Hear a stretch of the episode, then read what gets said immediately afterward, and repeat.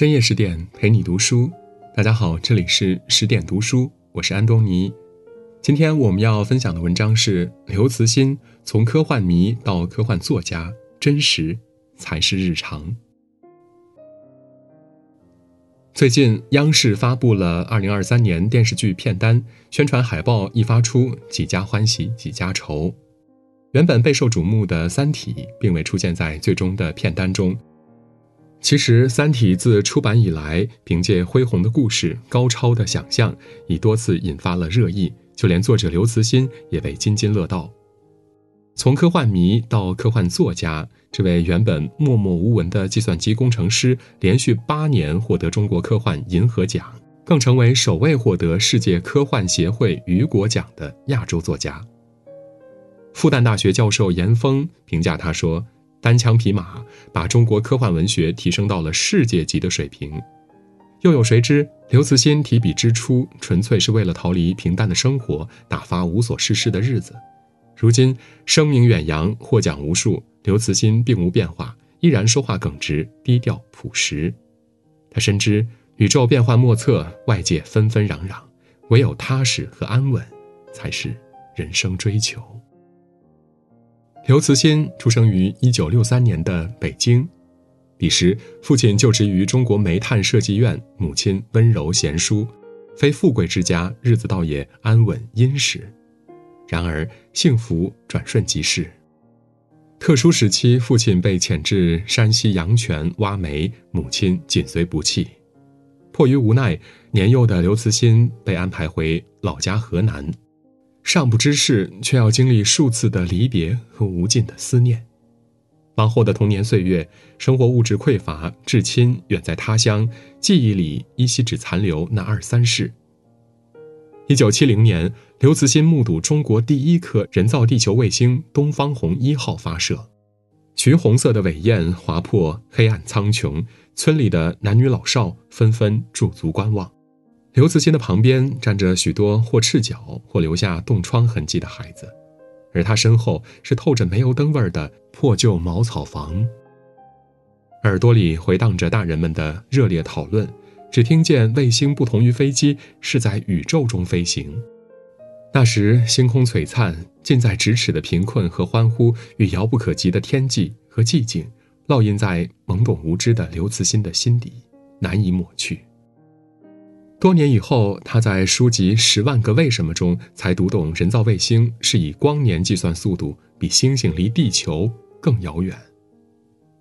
太空广漠深远，刘慈欣沉浸在自由翱翔的畅想中，思绪触碰到现实，风景又是另一番模样。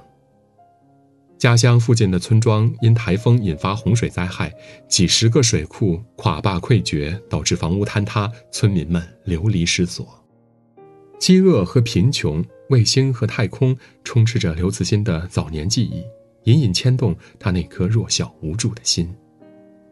直到与父母团聚、读书上学，刘慈欣的世界才逐渐丰富。受家人的影响，他从小就喜欢看书。有一天，他在家里无意翻到科幻小说《地心游记》。小说讲述一位科学探险家探索地心的奇幻故事。死寂的地底世界在刘慈欣面前如画卷般缓慢铺开，奇幻瑰丽，栩栩如生。太空或者地心，那些未知世界深刻吸引着刘慈欣，让他试图一探究竟。意犹未尽，往后科幻杂志一更新，他便买回家反复的翻阅。那时候，科幻小说成为刘慈欣的游乐场，他的心荡漾在奇思妙想里。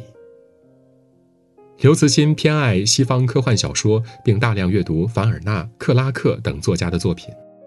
他透过书籍探索太空，与其对话，在阅读中构建自己的宇宙世界。学生时代，他曾试过自己写科幻小说，只是没有溅起任何水花。青春的心血来潮更像小打小闹，但谁也无法预料，多年以后，这份猎奇化为想象力的翅膀，带着刘慈欣振风而起。人生路漫漫，长大从来不是目的，探索才能为成长灌注生命力。拥抱好奇和热情，方能在平淡之中寻得乐趣。和自在。一九八五年大学毕业后，刘慈欣入职山西娘子关电厂，负责电力系统的运转。由于岗位精细化管理，加上系统运作稳定，大多数时候刘慈欣上班并不忙碌。而下班后无以自遣，他会跟同事相约聊天打牌。有一天，他一晚上竟输掉一个月的工资。刘慈欣心痛不已，意识到打牌影响不好，可日子漫长，总得找点事情做。上世纪八十年代，国内创立了最早的科幻奖项——银河奖，优秀作品如雨后春笋，走进越来越多人的视线。紧随其后，一九九一年世界科幻年会在成都如期举行，一大批风格迥异的作家登上创作舞台，初露锋芒。刘慈欣按耐不住，年少浅尝，何不提笔再试？于是他开始光明正大偷上班时间写小说。为了不被发现，刘慈欣特意买来质量最差的液晶显示器，稍微转角度，同事就看不清文字了。后来，他开始向《科幻世界》杂志社投稿。被拒是常事，坚持是本事。好在得益于过往大量的阅读积累，写作探索之路不久便得到反馈。一九九九年，刘慈欣在杂志《科幻世界》接连发表两篇作品《鲸歌》和《微观尽头》。为人实诚的他呢，从不掩饰想发表的野心。为了提高过稿率，刘慈欣特意买来往期杂志，仔细琢磨发表文章的风格。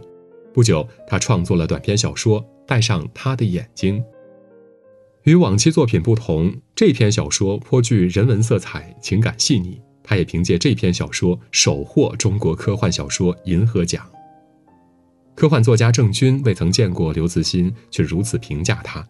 一个作者如果能写好多种风格，而不仅仅是本色演员，才说明他具有真正职业作者的潜力。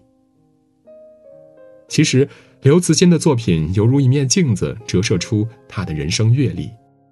网上有读者好奇，为什么刘慈欣的多部小说中都有战争影子？那是大学时期，他随慰问团到访中越边境，亲眼目睹战争的残酷和无常。内心的疼痛与愤慨无处宣泄，无奈消融在文字里。小说《地火》开篇有一段关于肺病患者呼吸困难的描述，他用尽力气呼吸，比他在井下扛起二百多斤的铁支架时用的力气大得多。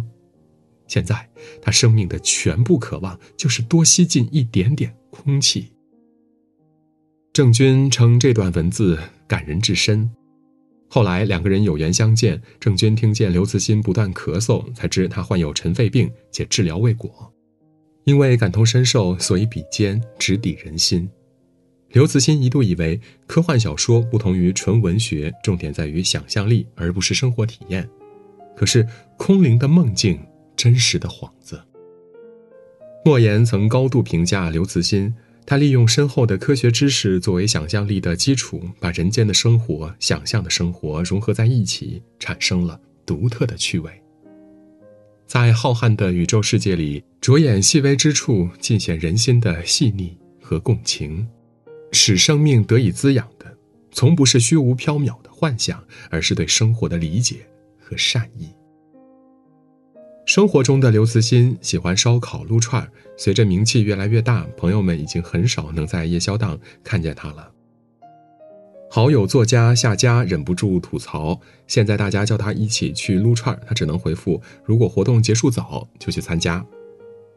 名气消磨刘慈欣的时间，却没有磨灭他的真实。看似不苟言笑的他呢，言语之间尽显大男孩的可爱和坦诚。曾经有网友问刘慈欣，怎么才能让人的想象力丰富起来？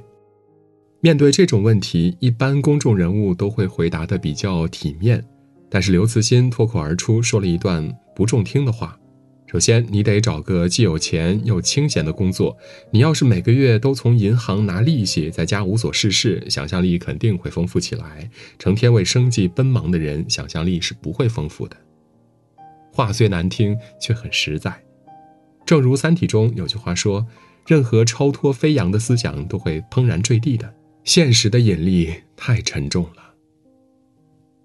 有一回，刘慈欣参加一个访谈节目，主持人得知他儿时喜欢兵器，询问他是否觉得成功人士小时候就有与众不同的特性。刘慈欣思考后回答说：“我不觉得自己小时候和别人有什么不一样的，那些成功人士童年的神奇色彩都是后面抹上去的。”此话一出，台下笑声一片。《三体》出圈之后，受到各界成功人士的热烈追捧。雷军参加活动时表示，过去十年，《三体》是他最爱看的一本书。脸书创始人扎克伯格也多次在公开场合推荐这本书。在一次访谈节目中，地产商潘石屹说他读了三遍《三体》，并且询问书中的理论是否有科学依据。刘慈欣谦虚地说，书里存在很多逻辑漏洞，不能当做严格的科学结论，所以大概看看就好了。嘴上自黑，得知作品受到肯定，他心里还是喜滋滋的。当时人教版语文教材准备收入短篇小说《带上他的眼睛》，不过需要精简字数。刘慈欣二话不说，立马答应，随后兴致勃勃地缩减到最佳字数。改完后，他开始期待以后女儿读到这篇文章，和他分享读后感的场景，竟有种幸福和窃喜。从被拒稿到被接纳，刘慈欣不由得像个较真的孩子，把改后的文章发到论坛显摆。难怪网友评价他“钢铁直男外壳下的诗意与天真”。不过呢，刘慈欣平常十分的低调，《三体三》发售时，他独自一人前往现场，没有告诉家人自己的行程。后来记者想去他家里采访，刘慈欣也不让，他说。没什么特点，过来看也看不出什么。在他看来，自己就是一个普通人，并没有特别之处。盛名之下，名誉是外界赋予的光环，真实才是永不崩塌的人设。面对物欲横流的世界，时刻保持清醒，方能挣脱世俗裹挟，内心丰盈充实，拎得清，舍得放，日子自然坦荡无忧。如今，刘慈欣早已从籍籍无名的电工成为蜚声华文世界的科幻作家。国外有媒体称他为二十一世纪中国文坛最值得注意的作家，他却自嘲：“我的样子呀，扔在人堆里就找不到了。”确实，这个戴着黑框眼镜、穿着蓝色牛仔裤的中年男子，普通到出名之后，同事一度误以为有人跟他同名。看过一句话。世态纷扰，选择低调做人是人生成熟的儒雅。谦卑内敛是一种与世无争的人生态度，更是为人处事的信念与准则。做人可贵之处在于，无论境遇变化，依然保持平常心，走好脚下的路，做好眼前的事，过好当下的日子。点亮再看吧，共勉。今天的文章就到这里。更多美文，请继续关注十点读书，也欢迎把我们推荐给您的朋友和家人，一起在阅读里成为更好的自己。我是安东尼，我们明天再见。